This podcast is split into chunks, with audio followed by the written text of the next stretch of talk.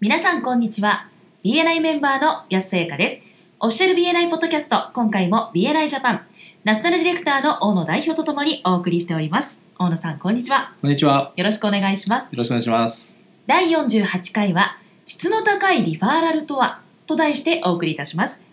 BNI のオリエンテーションオーディオの第4章をご参照くださいそれでは質の高いリファーラルとはということで大野さんにお話をいただきますよろしくお願いしますはい。まず質問なんですけども、やすさん、はいメンバーサクセスプログラム MSP はい受講されたことありますか？ありますお5回受けましたあ、すごいですね。さすがですね。メンターとしてメンティーのメンバーと一緒に受けに行ったりしていたのではい。気ながるつほど。けば5は回にい。なりましたということは三年半ぐらいでしたっけ？はい、そそのうです間に五回受けられたということですね。はい繰り返し受けられてどうですか？そうですね毎回受けるたびに初心に帰れますうん。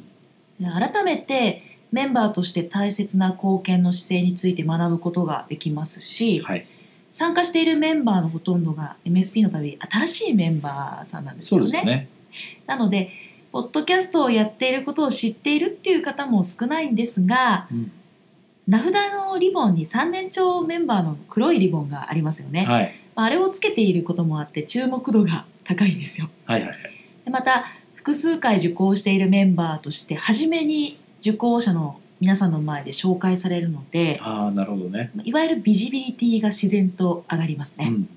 でそれがある意味いいプレッシャーになっていまして自分自身の行動を振り返るいい機会になっていますああ、いいですね。はい安さんのように受講を繰り返すかはい例えばその MSP のバインダーに入っているマニュアルをまあ見直すということで、はいより大きな成果を BNI の仕組みから得ることができるようになるはずですよね。はい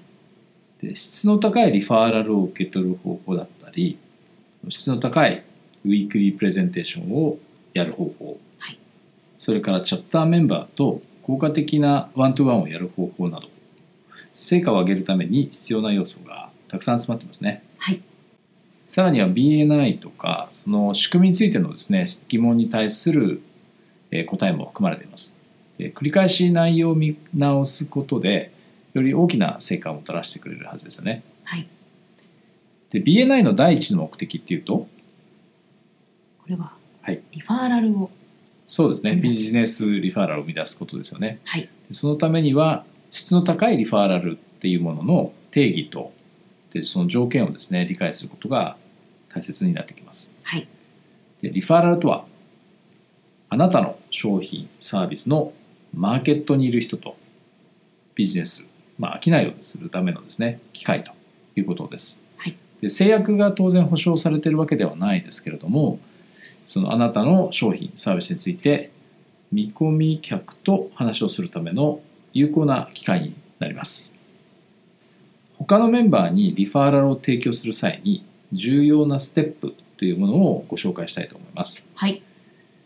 一つ目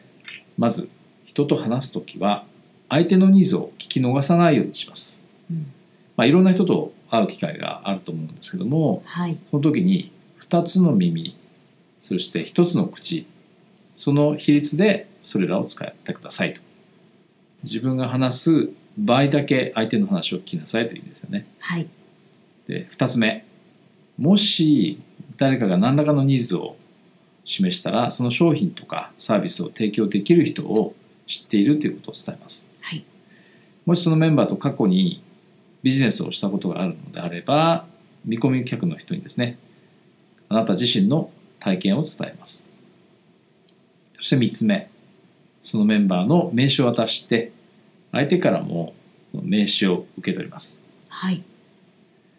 そして4つ目がですね適切な状況であればそのメンバーに電話をかけさせてもよいかを尋ねてくださいで答えがイエスならば忘れずにリファーラルスリップを記入して BNI コネクトに入力しますはい以上のステップですねで常にこのプロセスに従ってリファーラルを提供すれば質の高いリファーラルっていうものをですね提供することができるということですねはいそして質の高いリファーラルを提供するということは逆に質の高いリファラルをもらうということにつながりますよねそうですね。一方でもし質の低いリファラルを受け取ってしまったらどうしたらいいでしょうかうん。安さんはそういう質の低いリファラルっていうものをもらってしまった経験はありますかはい、ありますね。うんで、リファーラル先に電話をしたら、はい相手の方が「え誰?」という反応をされたことがああーったんですよ。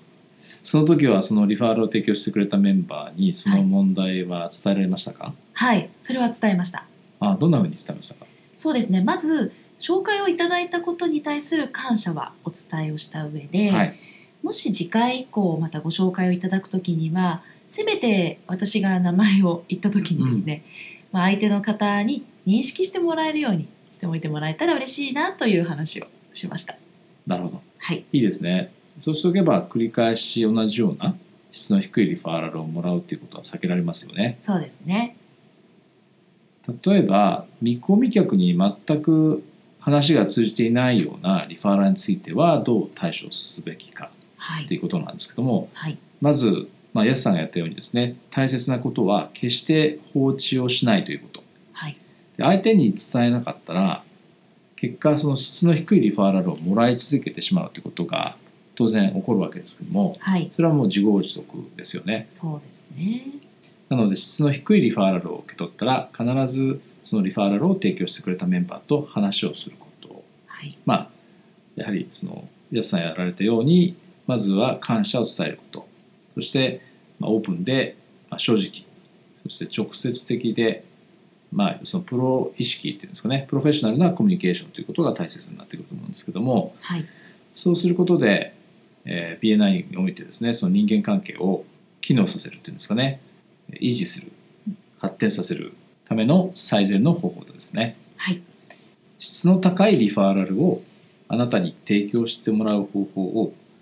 他のメンバーに知ってもらう唯一の方法っていうのははい、彼らにそれを伝えることに他ならないですよね。そうですね。それではそろそろ終わりに近づいてまいりましたが、大野さんからメンバーの皆さんへメッセージはありますか？はい質の高いリファーラルの今回は話でしたけれどもはい、そのための前提として、えー忘れてはならないのが質の高いウィークリープレゼンテーションですね。はい、で仲間のメンバーにあなたが求めているその理想のリファーラルというものを提供してもらうためのエデュケーションとしてのウィークリープレゼンテーションを行うことも重要であるということを忘れないでいただきたいと思います。はい、ありがとうございました。ありがとうございました。今回も BNI ジャパンナショナルディレクターの大野代表と私 BNI メンバーの安さゆかでお送りいたしました次回もオフィシャル BNI ポッドキャストでお会いしましょう See you next week!